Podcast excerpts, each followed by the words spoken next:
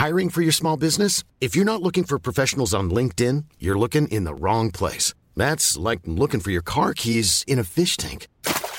LinkedIn helps you hire professionals you can't find anywhere else, even those who aren't actively searching for a new job but might be open to the perfect role. In a given month, over 70% of LinkedIn users don't even visit other leading job sites. So start looking in the right place. With LinkedIn, you can hire professionals like a professional. Post your free job on linkedin.com slash people today.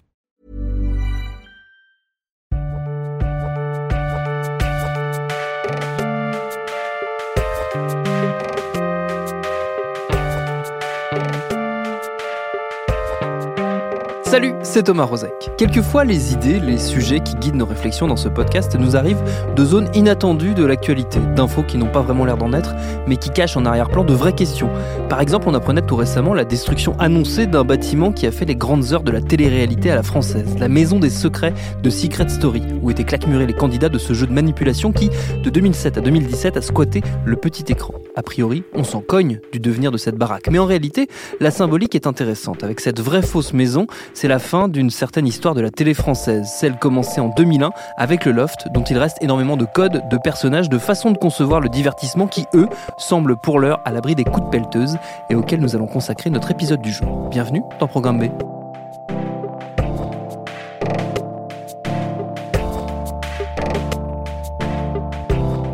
Presque 20 ans se sont écoulés depuis le démarrage de Love Story en 2001, suffisamment de temps pour que le concept de télé-réalité, regardé avec curiosité, on y reviendra par les intellectuels de l'époque, soit devenu un sujet d'étude pour les chercheurs d'aujourd'hui. C'est le cas par exemple de la sociologue des médias Nathalie Nadeau-Albertini, à qui j'ai passé un coup de fil pour qu'elle retrace les grandes lignes des évolutions de la télé-réalité depuis justement le phénomène polémique du loft. Pour les producteurs, il y a la question de l'après-loft, c'est-à-dire que euh, on ne peut pas refaire euh, on ne peut pas refaire une rupture des, normes, elle a déjà été faite. Donc, il faut trouver autre chose. Et donc, les, producteurs vont euh, faire deux choses. C'est-à-dire que d'un côté, ils vont essayer de, répondre aux, critiques en les apaisant. Donc, par exemple, euh, on va sortir la Star Academy. Donc, la Star Academy, on dit ah non, mais ils ne font pas rien parce que l'une des choses qui était reprochée au Loft, c'était que c'était des, personnes qui, qui ne faisait rien en fait de la journée.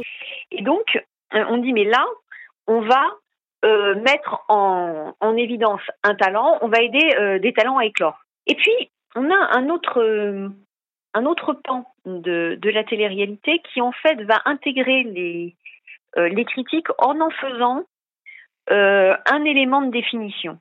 Je vais vous prendre la ferme célébrité. Donc la ferme célébrité, c'est en 2005, donc c'est quatre ans après le Loft, c'est sur TF1 on prend des personnes qui sont un petit peu connues.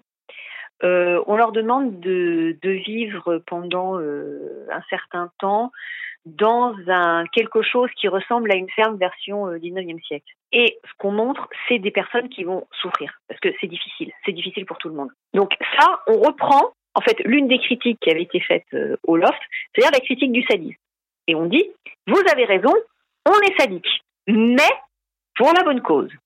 C'est-à-dire qu'en même temps, on désamorce en disant, attendez, ces personnes-là que vous voyez souffrir, en fait, ce qu'elles font, elles font une sorte de, de, transaction éthique, c'est-à-dire qu'elles acceptent de souffrir momentanément pour, en fait, gagner de l'argent pour une association qui, elle, va aider des personnes qui ont été beaucoup moins euh, favorisées par la vie et qui souvent étaient en situation de handicap lourd. Donc il y a cette idée, d'un côté, on dit oui, vous avez raison, euh, c'est sadique, mais en même temps pour la bonne cause. Donc finalement, vous avez là, en fait, la, télé-réalité va se va se structurer euh, en suivant en fait les, les, critiques qu'on lui a adressées, à la fois en les validant et en les démentant. Et puis, ça c'est le premier temps. Et le deuxième temps de la télé-réalité, c'est euh, le tournant des anges. Donc, le tournant des anges, si vous voulez, qui devient fondamental avec les anges, c'est de faire un nœud narratif avec les différentes, euh, entre les différentes dimensions de télé-réalité dont les candidats sont issus. C'est-à-dire que finalement, euh, à partir de, cette émission, euh, on n'a plus d'un côté la Star Academy, de l'autre la ferme et de l'autre Secret Story et puis de l'autre encore une autre émission et encore une autre émission. Finalement, on ouvre l'histoire de la télé-réalité et on en fait une espèce de grand feuilleton qui, euh, qui en fait se répond d'émission en émission. Donc non seulement d'émission en émission, mais aussi en intégrant les, les, les, le phénomène des réseaux sociaux. C'est-à-dire que, en fait, les candidats, quand ils vont sortir d'une émission de télé-réalité classique, Secret Story, ils vont communiquer après sur les réseaux, ils, vont communiquer entre eux sur les réseaux, et ils vont continuer euh, l'histoire sur les réseaux. Il faut, quelque part, ils commencent à en faire un feuilleton. Donc, ce qui fait qu'au fil du temps, la focale n'est plus sur une émission comme pour le Loft, où on disait le Loft, le Loft, le Loft. Non, non, non. C'est sur un candidat. C'est-à-dire que c'est plus une émission qu'on va suivre, c'est un candidat. Là, pour moi, on est dans le deuxième temps de la télé-réalité, puisque c'est le candidat qui devient le centre de l'attention. Est-ce qu'il en reste vraiment concrètement quelque chose à la télévision Ou est-ce que finalement ce ne sont pas que des vestiges quelque part de cette télé et que tout, le reste a migré justement vers le numérique, vers YouTube, vers euh, les stories Instagram, vers les stories Snapchat, vers d'autres incarnations toujours en images mais qui ne se font plus par la télévision? C'est les deux. C'est-à-dire qu'en fait, on n'est plus dans une histoire que l'on peut penser en termes de télévision. On est dans une histoire transmédia qui tantôt va passer par la télévision, tantôt va passer par, euh, les supports numériques. Ce qui donne aussi cette impression de vestige, c'est que finalement, avant, on avait l'habitude de penser, voilà, c'est à la télévision et après, éventuellement sur, euh, sur les réseaux.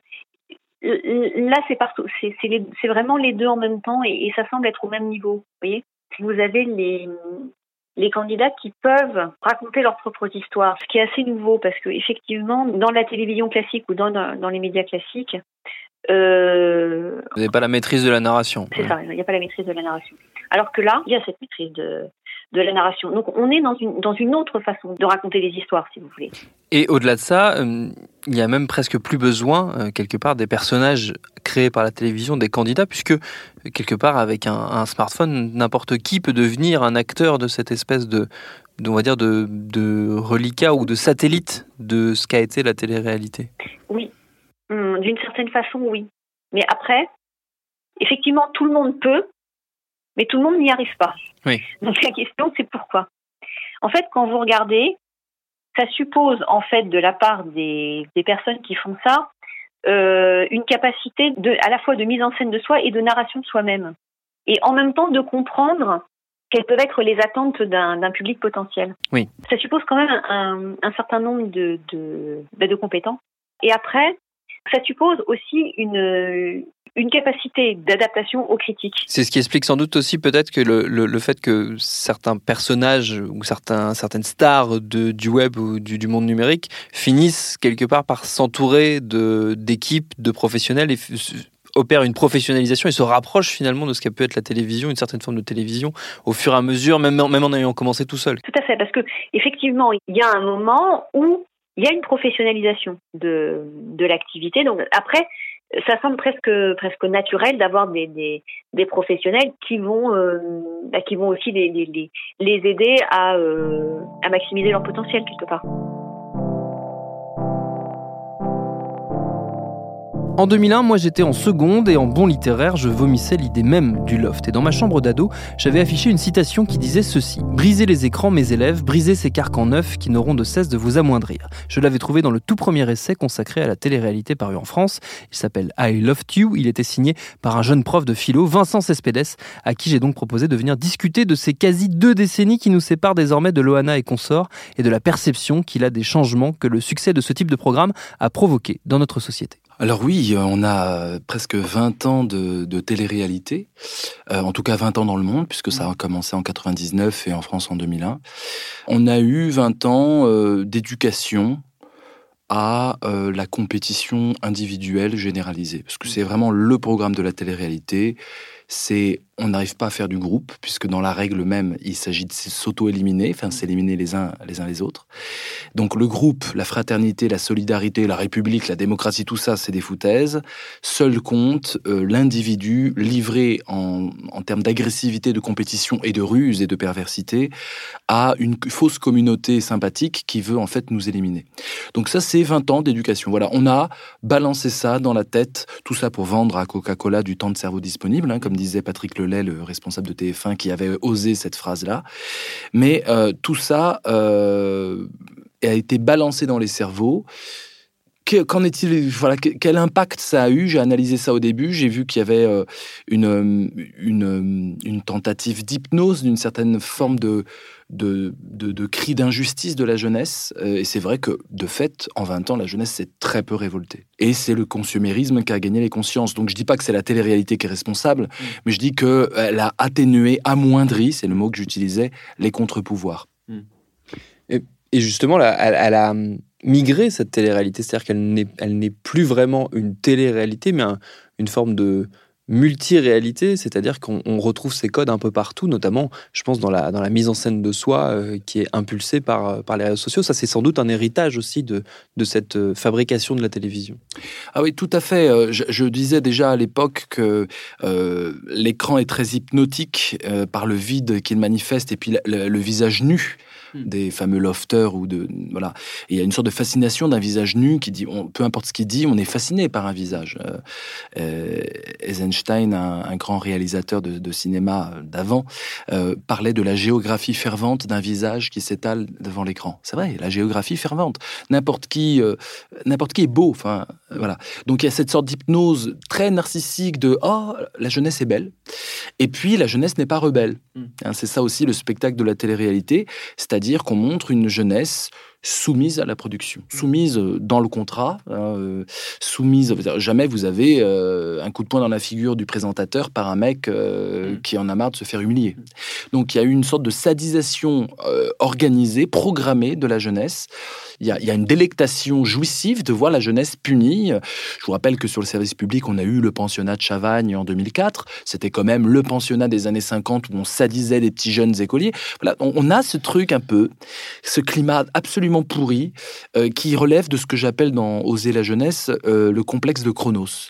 Mm. la, délectation des vieux de bouffer leur, jeunesse. De, hein, Chronos est le dieu du temps qui dévore ses rejetons. Et eh bien là, il y a quelque chose de l'ordre de on consomme du jeune, du jeune soumis, du jeune pied et poings liés, du jeune qui dit oui oui, des jeunes bénis oui oui. C'est-à-dire qu'une vision de la jeunesse sans la moindre once de subversion. Voilà ce qu'on a donné aussi dans la tête des plus âgés. Regardez cette jeunesse qu'on a, c'est la plus conne du monde. Et il y en a plein qui ont cru à ce message-là.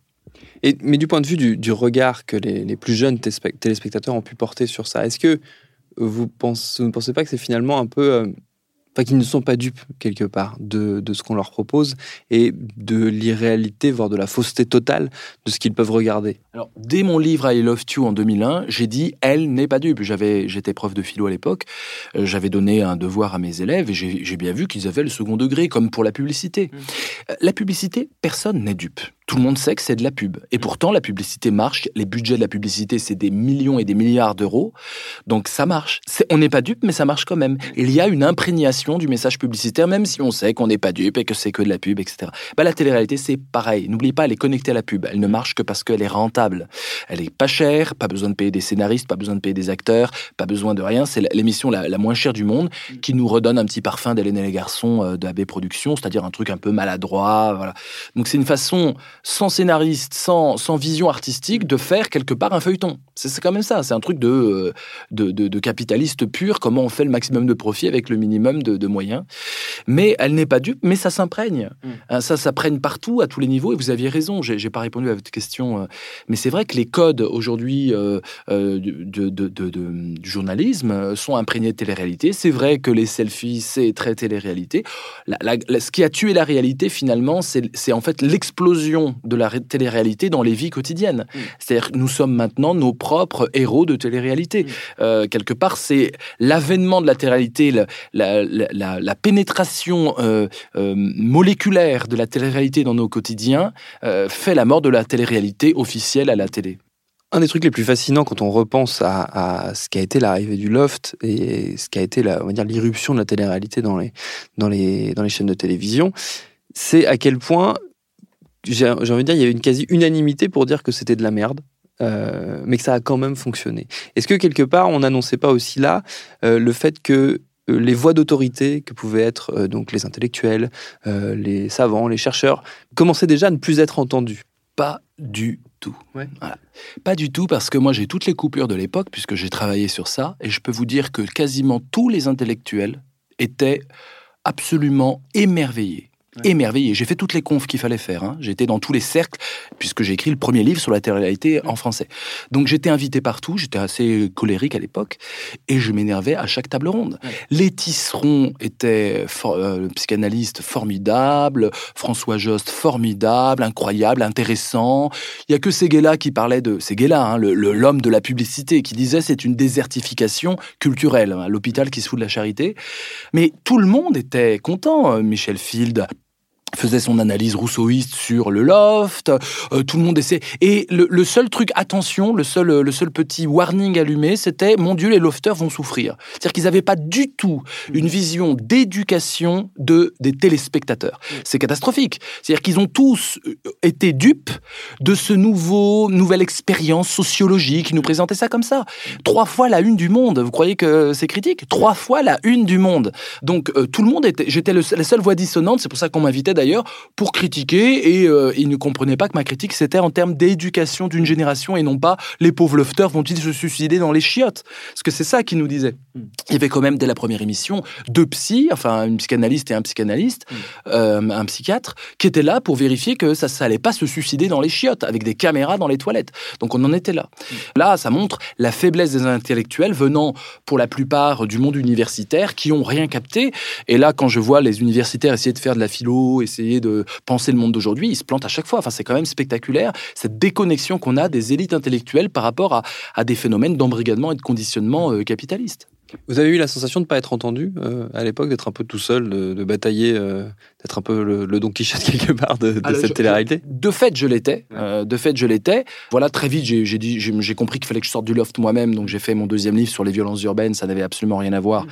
Quoique, moi, je prêchais pas dans un désert. J'avais une, une ligne euh, qui, était, qui me semblait évidente et j'étais très étonné que personne euh, embraye le pas. Quoi. Alors ils l'ont après embrayé plus tard, mais c'est resté très mou parce que c'était un pouvoir financier énorme. Vous voyez, euh, le, monde intellectuel est très soumis à l'argent. Hein. Les colloques, tout ça, ça coûte cher et on gagne notre argent en conférence. Donc si vous commencez à dire du mal de puissance, c'est compliqué pour les conférences. Vous mentionnez les violences urbaines, qui était le thème du deuxième livre que vous avez signé à, l'époque.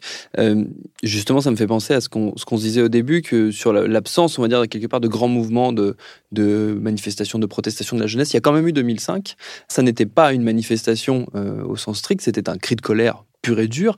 Euh, il, y a donc, il y avait donc quand même encore euh, on va dire une jeunesse qui pouvait se rebeller, mais qui ne se rebellait plus comme le faisaient les, les, les, on va dire leurs, prédécesseurs, qui ne descendaient pas forcément dans la rue avec des slogans. C'était plus les mêmes types de, de, protestations. Ah, mais tout, tout dépend du slogan. C'est-à-dire que euh, manifester de la colère, c'est bien, mais sans slogan, ça sert à rien. Mm. Et il y a eu une absence de slogan presque pour la première fois mm. depuis les mouvements de protestation des jeunes. Pas de mots et ce que leur a dit, je crois que c'était Romano, je sais plus qui, euh, un, politique leur a dit, vous ferez mieux de, regarder la Starac, la finale de la Starac, plutôt que d'être dans la rue. Voilà, voilà. Donc vous voyez, c'est complètement lié, quoi.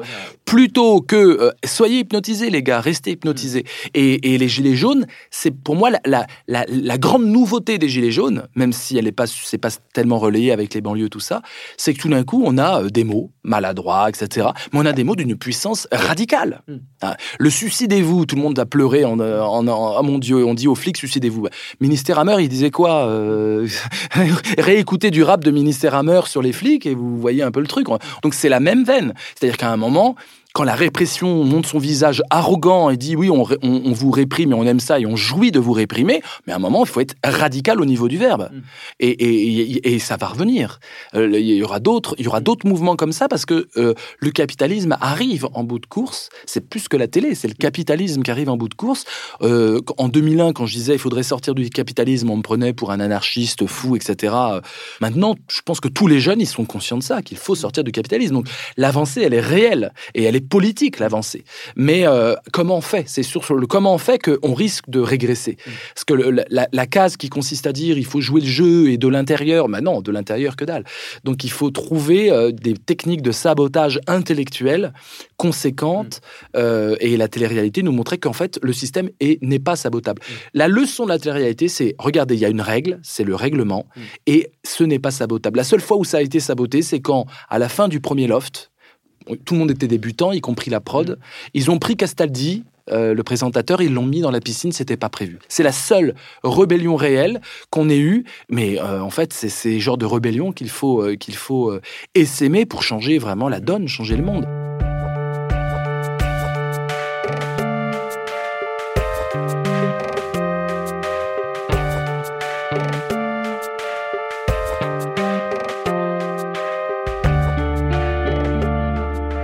Et si pour terminer le sabotage de l'intérieur n'est pas possible, ça reste toujours faisable de l'extérieur, par l'expérimentation, les alternatives, les propositions en dehors des normes, tant de sujets qui bien souvent nous intéressent ici et dont forcément on reparlera tout prochainement. Merci à Nathalie Nadeau-Albertini, à Vincent Cespedes pour leur réponse. Programme B, c'est un podcast de Binge Audio préparé par Lauren Bess, réalisé par Quentin Bresson. Abonnez-vous sur votre appli de podcast préféré pour ne manquer aucun de nos épisodes, Facebook et Twitter si vous voulez nous parler, et à lundi pour un nouvel épisode.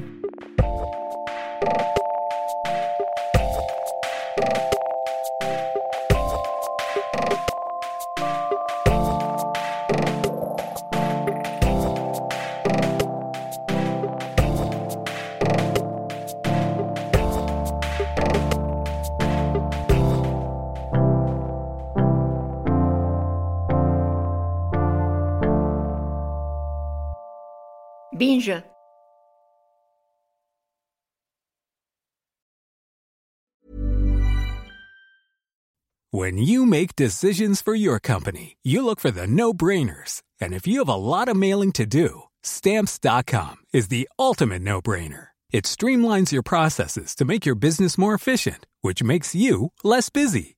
Mail checks, invoices, legal documents, and everything you need to keep your business running with stamps.com. Seamlessly connect with every major marketplace and shopping cart. Schedule package pickups and see your cheapest and fastest shipping options from different carriers. With rates up to 89% off USPS and UPS rates. And with the Stamps.com mobile app, you can take care of mailing and shipping wherever you are. Make the same no brainer decision as over 1 million other businesses with Stamps.com. Sign up with Code PROGRAM for a four week trial plus free postage and a free digital scale. No long term commitments or contracts. That's stamps.com. Code program.